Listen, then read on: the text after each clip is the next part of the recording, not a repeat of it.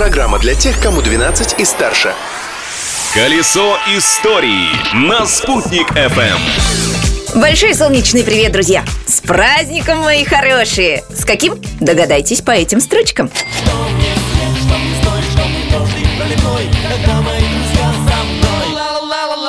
Сегодня Международный день друзей, но если вы еще не поздравили своих товарищей, то не торопитесь. Послушайте сначала историю этого дня. Будет чем поделиться и что обсудить. События дня. Одно из главных для нашего региона событий гражданской войны произошло в этот день. 9 июня 1919 года, 8 часов вечера, 25-я Чапаевская стрелковая дивизия окончательно освободила Уфу от колчаковцев, что открыло Красной армии подступы к Уралу и Сибири. В ожесточенных боях пострадал и сам начальник дивизии красных Василий Чапаев. Кстати, самую знаменитую фотографию, где Василий Иванович сидит с перевязанной головой, сделали в нашем городе, рассказывает сотрудник библиотеки номер 17 Андрей Янкин.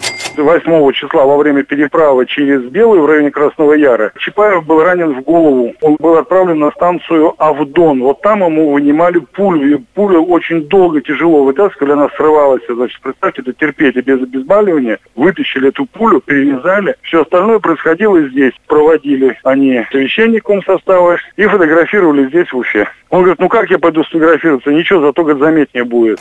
По случаю годовщины этого события в прошлом году в селе Красный Яр Чапаеву был установлен необычный памятник. Местный житель Юрий Чижов выполнил его по новым технологиям из листа металла толщиной в полтора сантиметра. Объяснять долго. Загляните лучше на сайт спутник.фм и посмотрите на фотографии арт-объекта своими глазами в разделе «Колесо истории». Открытие дня. В 1921 году в этот день, 9 июня, распахнула свои двери Национальная библиотека Республики имени Ахмед Закиева Лиди, которая располагается в Уфе на улице Ленина. Там хранятся настолько ценные фолианты, что некоторые из них можно увидеть только через бронированное стекло. Особенно дорожат сотрудники библиотеки коллекции, которую собирали три поколения зажиточной уфимской семьи Дашковых. Они, к слову, являлись дальними родственниками Михаила Юрьевича Лермонтова, рассказывает заведующая отделом рукописей и редких изданий Национальной библиотеки Антонина Гезикова. Особо ценная часть – это Василий Дашков. Он собирал литературу, начиная с 18 века. Вы же вот эти книги прям в руки брали, да? Они как-то пахнут по-особенному. Они пахнут кожей. Раньше переплеты делались кожаные. И в зависимости от того, чья кожа использовалась, тем они и пахнут.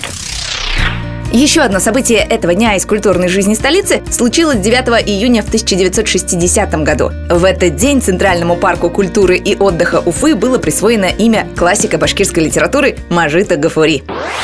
А еще 9 июня, но уже не так давно, в 2004 году, в эксплуатацию ввели первый в Уфе крытый надземный пешеходный переход. Угадайте где? В микрорайоне Сипайлова. Надземный переход и по сей день соединяет улицу маршала Жукова с парком культуры и отдыха Кашкадан. Правда, сейчас и переход, и парк реконструируют, и перейти дорогу можно только по земле. Визиты к дантисту. Как я люблю их откладывать, сказал однажды именинник этого дня американский актер Джонни Депп. Но этого лучше не делать, если хотите отпраздновать Всемирный день мороженого, который будет отмечаться 10 июня. Чем еще примечательна завтрашняя дата, я, Юлия Санбердина, скоро расскажу. Новые истории из истории завтра.